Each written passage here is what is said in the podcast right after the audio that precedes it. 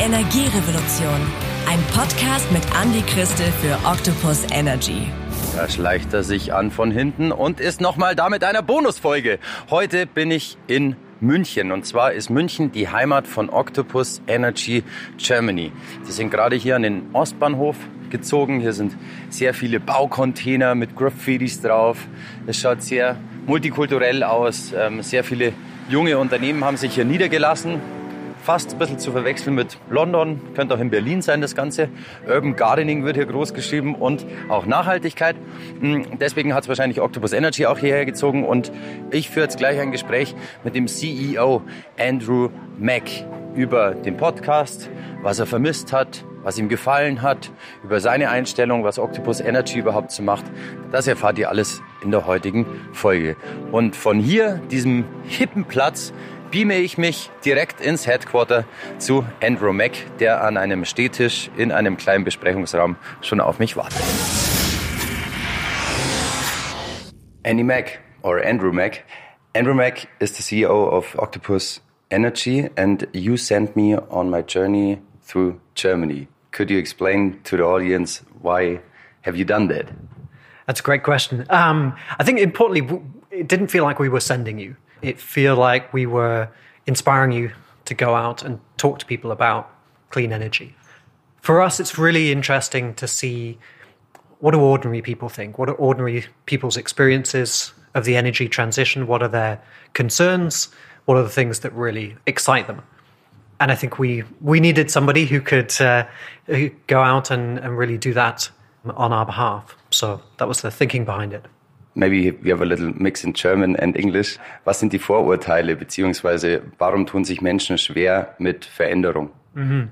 Yeah, I think it's it's really interesting. I think no matter what the change is, we as humans we struggle with change. It's difficult often to accept to change the way we live. Um, and climate change and the energy transition is just one example of where we know we need to change or we feel a lot of pressure to change. But at the same time, some of that change often feels uncomfortable. Um, for example, being asked to turn down your thermostat, it's an uncomfortable thing. Um, and, and as humans, we want to find reasons why we don't have to do that, why we don't have to sacrifice something. Um, so that's what I was really interested about your experiences around Germany is how do people react to that change? How do people face that change? And how do people, what do people make of the change once they've been through it? Have you expected the answers you've got, or um, was there something in the podcast you said, okay, this is really surprising? The, the thing that stood out for me was the positivity people found in, in their everyday lives in dealing with climate change, whether you're living near wind turbines or, or raising pigs. Um, it was really, really great to hear people's stories, positive stories of, of the change they experienced it also surprised me because like um, after two years lockdown, I was able to travel like on a bike through Germany. And I honestly have to say 95% of the people were positive about that whole thing about climate change, about what we can do, that it's not too late. And it was a good feeling after the whole journey, like that we are not lost, that we mm. can still change something. So what, what are the things people bring to you? It's, it's not everyone is positive there are also people saying like batteries are not good for the environment or like the solar panels um, we have to mm. get cobalt and stuff so i think these are questions you have to answer every second day so Absolutely. what do you think about that yeah i think if we had a perfect solution that was cheap that was had used no manufacturing processes that created no waste uh, of course we'd be all over it but i think we need to be realistic as well if we're moving away from coal, if we're moving away from gas and other fossil fuels. It's unlikely to have a, a perfect solution for us. Um, so yes, we we should be concerned. It's right to be concerned about the use of heavy metals, about the use of rare earth elements. Um, but I think we need to look at this holistically and say, okay, how much better is it to have solar farms and wind farms than coal and gas fired power plants? And I think that's really what it comes down to. So it's, it's not about finding the perfect answer. And I think also being honest with people and saying there isn't a perfect solution, but we found something better. I just swapped into German. Uh, when I um, it's it's a really cool conversation because um, I speak English or German. You understand me anyway, but it's it's weird to think. Um, ich habe Professor André Niemann getroffen im Ruhrgebiet und mhm. er ist Experte für Wasserkraft. Meinte aber auch, dass er auf einem Vortrag gewesen ist und er war auch immer a little bit curious about wind energy. Mhm. And then he said, bis zu dem Zeitpunkt, als er jemanden getroffen hat, der gesagt hat, lass uns doch erstmal die Windräder aufbauen. Mhm. Und in 20 Jahren haben wir vielleicht eine andere Technologie. Ja. Dann können wir sie ja wieder abbauen. Aber lass es uns doch erstmal tun. Und das war wirklich eine Aussage bei dieser Reise, die sich nachhaltig eingebrannt hat in mein mhm. Hirn und wo ich mir denke, ja, das wäre halt der Move. Also erstmal Dinge ausprobieren ja. und dann schauen, was ist gut, was ist schlecht, aber einfach Stillstand ist wahrscheinlich nicht das Richtige. Ja, absolut. Standing still, we know. isn't an option for so many reasons. And so we have to be brave. We have to try try things. We have to learn and we have to adapt. And yes, if in 20 years time we have something and we say actually we don't need all these wind parks, as you say the beauty is we can simply take them down, dismantle them. The long-term impact is absolutely minimal. Um, and compare that with say a a coal mine where you're open cast coal mining and you're fundamentally changing the landscape. That is irreversible um, creating nuclear waste that lasts for tens of thousands of years. That is irreversible. Uh, but putting up a solar park or wind farm and taking it down in 20 years' time leaves almost no trace at all. So, so yeah, it's, and it's, I think, exciting. We have to be open minded to try new things um, and to try things where we can say, okay, if we don't think this is right in the future, we can change it. But actually, there are lots of very, very smart people looking at how do we use materials? How do we create uh, recycled wind turbine blades, for example? So, could you explain to the people who are not into the whole renewable energy thing mm-hmm. what your company does? Because when I first met you guys, we had some pizza, we had some beers, and there was an employee who um, had a really nice explanation. I asked him, How would you explain to a child what your company does? Yeah. Um, great question. What do we do? Fundamentally, we are doing two things. We're trying to accelerate the move to clean energy, and we're trying to improve social justice around energy. So that means finding ways to bring more clean energy into the markets in which we operate, but also making sure that that's better for people, that it's cheaper energy and bringing the cost down as far as possible. So I'm a very strong believer going green shouldn't be a premium thing. It shouldn't be something that's only accessible to people on high incomes. It shouldn't come with additional costs or, or discomfort for people. So it's really, really important as we go through the energy transition that we find ways to bring people with us and ultimately offer them something better. And I think we can look forward to a future where energy is actually cheaper than it is today, as well as being cleaner and as well as having less negative impacts on our life. I think your employee just said, Our company makes sure when you put on the light switch, then it should be renewable energy as long as it's possible. Mm-hmm. And the other time, when there wouldn't be renewable energy, we fill it up with the normal one. But it's also like step by step getting more and more green energy. Yeah. Was this good English? No, I don't think so. But I think people understand it. People understood. Yeah. Um, yeah, yeah, it's step by step, and it's step by step for us as a company. We started out only selling energy to household customers, um, but this year we started building our own wind park for the first time. And this week we launched our heat pump business, where we can be installing heat pumps in people's homes. So it's about gradually growing the things we can help people do. And if we can help people use less gas at home, if we can help them use electric vehicles rather than petrol and diesel, um, if we can help them save energy, but then any energy they do use comes from renewable sources. It's, it's about bringing all of that together, but making it easy and simple for people. Wie ist es als Chef von so einer Firma? Wie, wie lebst du zu Hause? Du wohnst ja auch in der Stadt. Also du musst wahrscheinlich auch ab und zu irgendwann mal mit dem Bus fahren oder normal heizen oder keine Ahnung. Also kann man sich so einrichten, dass man als perfektes Vorbild vorangeht oder gibt es immer noch Kleinigkeiten, wo du sagst, okay, da sind mir die Hände gebunden? Yeah. I think none of us should really pretend that we can be perfect. I think there are very few people who survive in a, a perfectly ecological way. And I mean that in terms of travel, in terms of the way they live at home, in terms of the, the goods they buy, you name it. It's, it is, I think it's fair to say it's impossible to, to score a, Be perfect. To be perfect. exactly. But that's not a bad thing. And, and for me personally, it's about finding what are the most important things, what are the most impactful things I can do. So for, for many years, I wanted an electric car. I was finally fortunate enough to be able to buy one eight years ago. And that's been transformative. I, I love it. But actually, I recognize that that step in and of itself helps, but it's one small drop in the ocean. What can have a much bigger impact is if I encourage other people to try it, if I can encourage other people to, to give it a go, and then multiply that effect.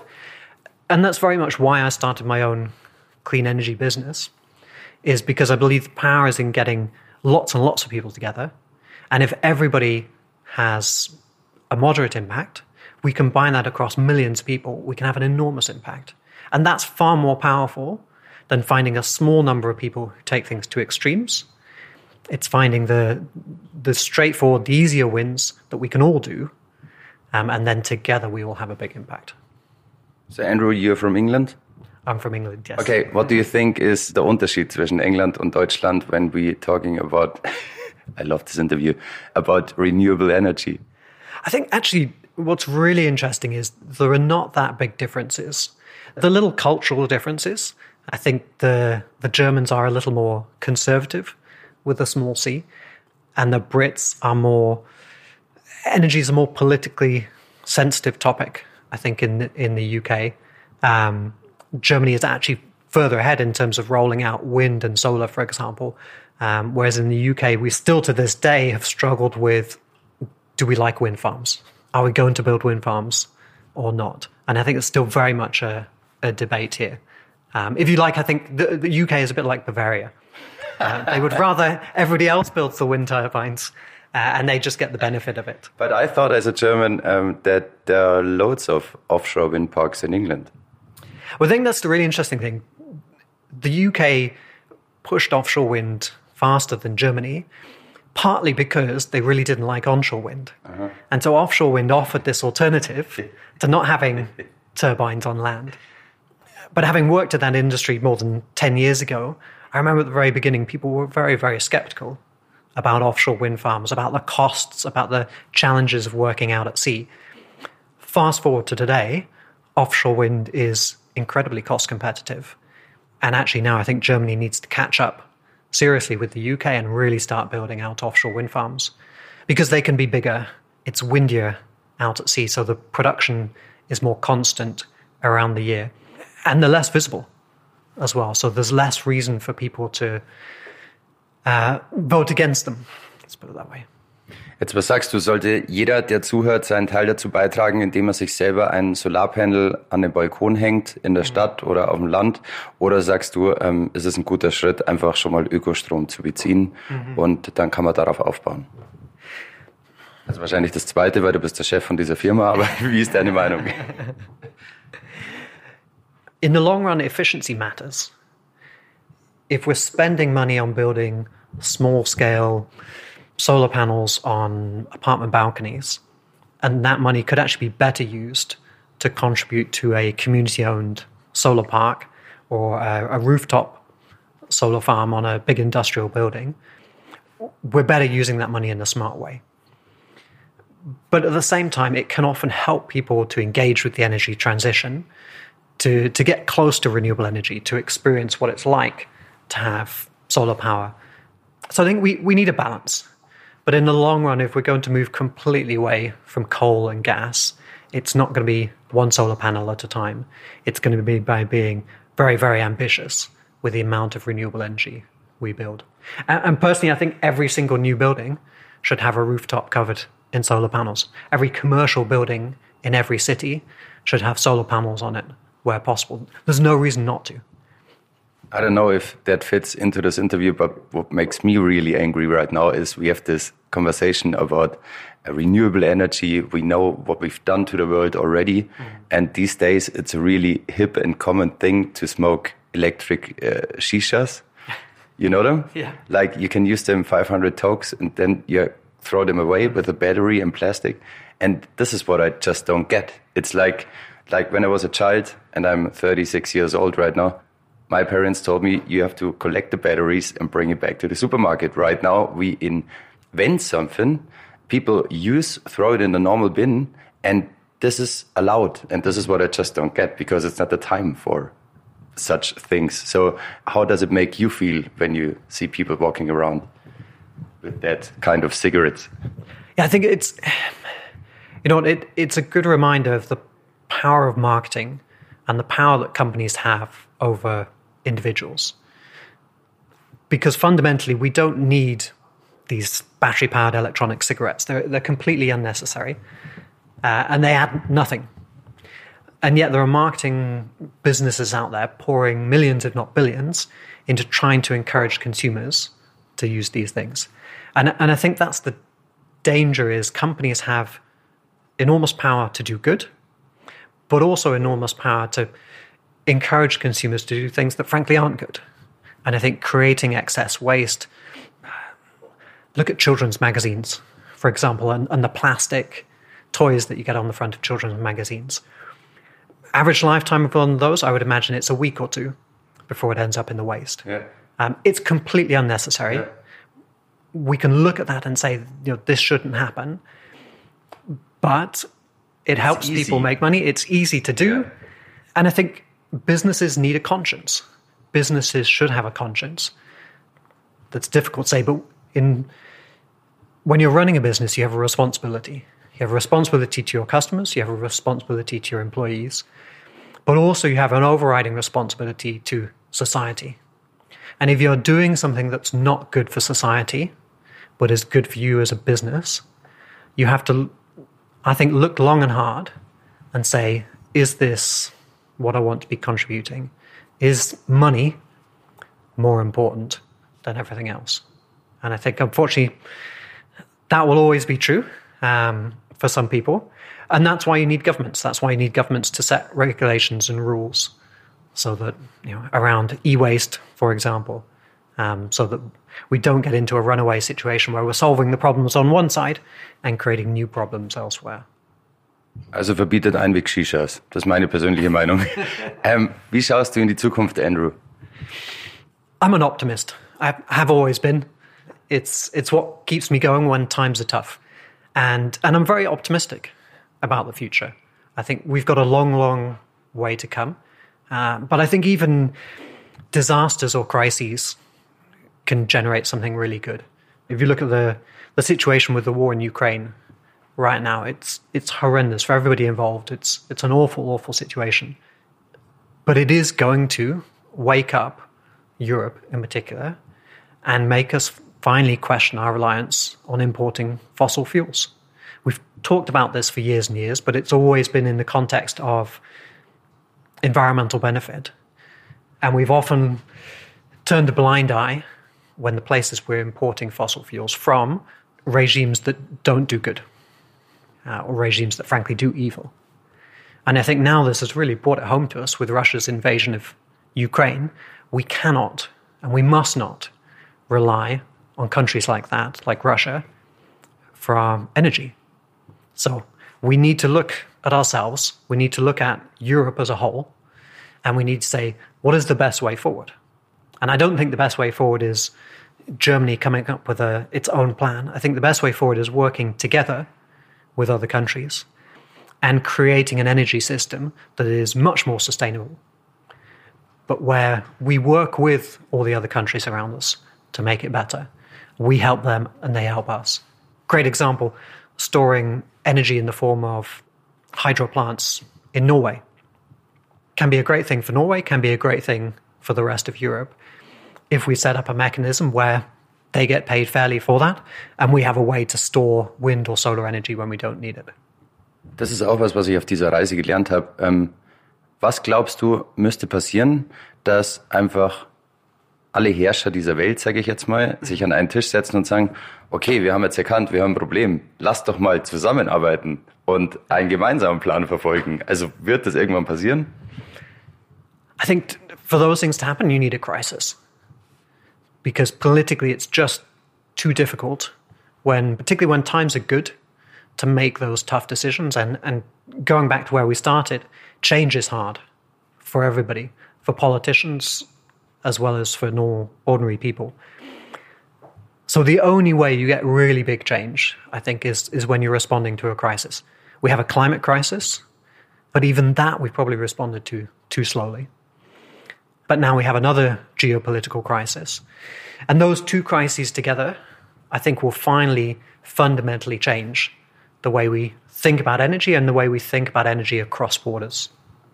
Du merkst quasi auch die Auswirkungen durch diese Krisen, befassen sich Leute mehr mit der Thematik ähm, erneuerbare Energien und äh, was kann man für den Planeten tun. Yeah. Okay.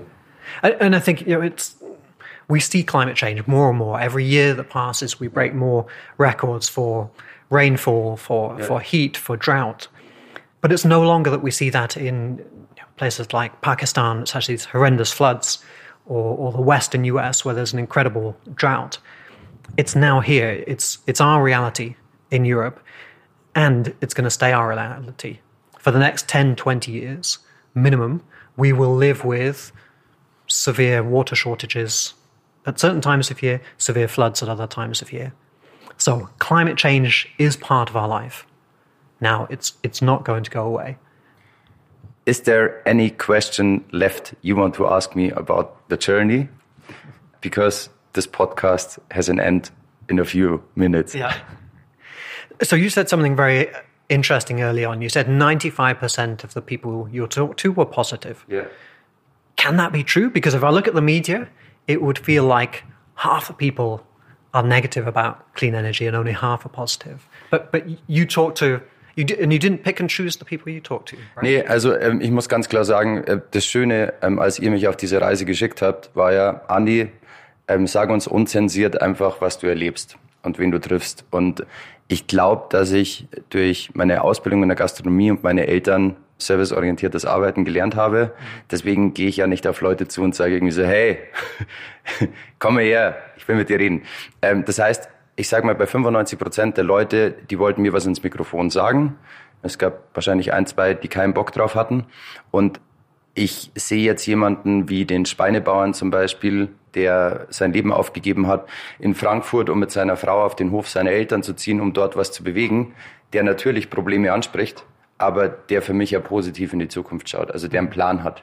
Und ähm, es gab sicher Leute, die, die gesagt haben, ich kann mit diesen Windparks nichts anfangen oder Batterie gefährlich, aber das war nicht die Masse. Also auf keinen Fall. Also mit den 95 Prozent meine ich vor allem, dass Leute offen und ehrlich auf mich zugegangen sind und kein Problem damit hatten, dass ich sie angesprochen habe.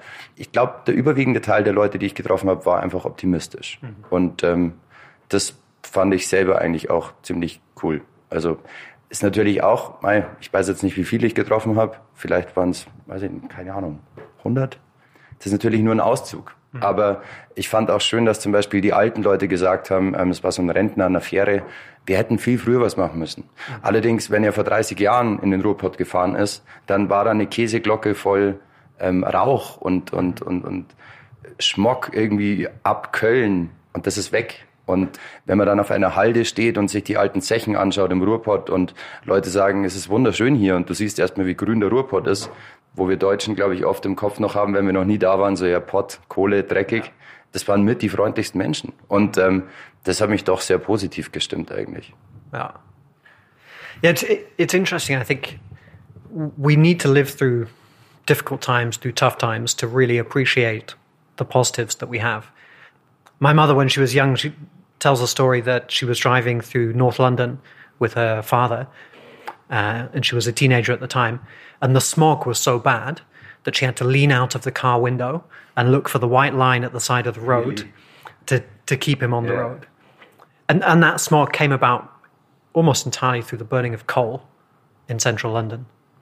So London has this reputation for being a foggy place. Yeah but the reputation comes from burning coal. Yeah. And the coal dust attracts the moisture, and that created these incredible yeah. fogs. I think partly as a result of experiences like that, she grew up wanting to have a positive impact on the environment. And she moved us to an organic farm when we were children. We had a, a wind turbine and some solar panels. And I think for me, that, you know, that story stuck with me and helped cement my interest in, in the environment. So it's interesting what you said about the, the Ruhrgebiet.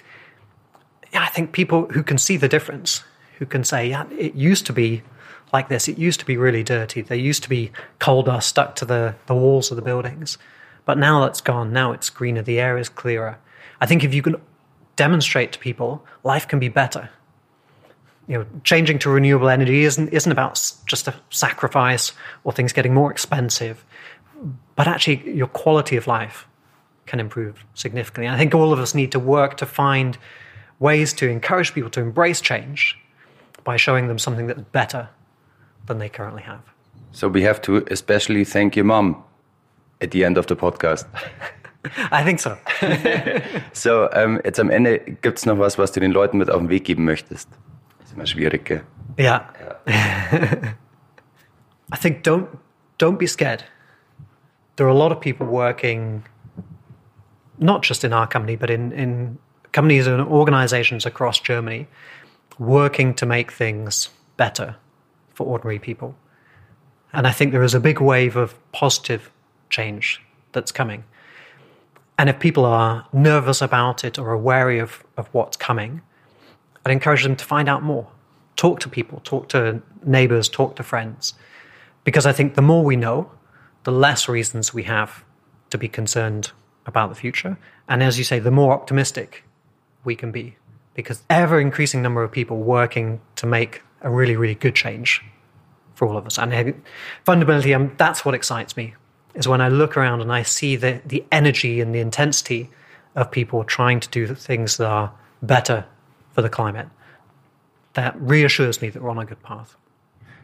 Also bleibt positiv und seht das Gute in der Veränderung, kann man sagen. Und das sage ich jetzt nicht nur wegen Blabla, sondern der Punkt ist, ich glaube, man wird sich einfach leichter tun mit mehr Erwachsenwerden und mehr älter werden, wenn man das Gute in der Veränderung sieht, weil sie noch sehr viel verändern wird in unserem Leben. Ja, absolut. Andrew Mack, thanks for having me, and um, I wish you all the best. Thank you, and, and thank you for an excellent series of podcasts. It's been eye-opening. Thank you. So, am Ende unseres Gesprächs kam raus, die Mitarbeiter von Octopus Energy ähm, fanden meine Gesangseinlagen während des Podcasts immer ganz lustig. Deshalb möchte ich mich bei euch heute auch musikalisch verabschieden. Vielen lieben Dank für die treue Hörerschaft, ähm, dass ihr mich begleitet habt auf meiner Reise durch Deutschland. Und bevor es jetzt zu emotional wird, ein Lied für euch. Bis bald, passt auf euch auf und fallt nicht vom Fahrrad.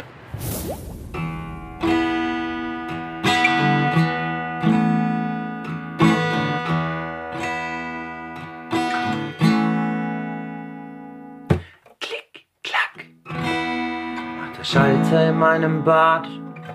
Licht an, Alexa. Nur mit Heizung bleibt es warm. Doch klar ist auch, wir alle brauchen Strom. Energie, Energie, Energie, Energie, Energie, Energie, Energie, Revolution. Uh, uh. Macht das Windrad auf dem Feld und plitsch, platsch der Wasserstrom aus Wellen. Wenn die Sonne scheint, dann liefert sie uns Strom. Energie, Energie, Energie, Energie, Energie, Energie, Energie, Revolution.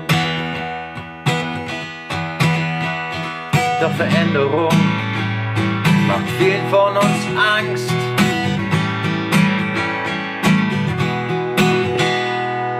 Nee, nicht ganz. Ähm, denn es gibt immer mehr grünen Strom. Energie, Energie, Energie, Energie, Energie, Energie, Energie, Revolution. Sie ist im Gange. Die Energie, Energie, Energie, Energie, Energie, Energie, Energie, Revolution.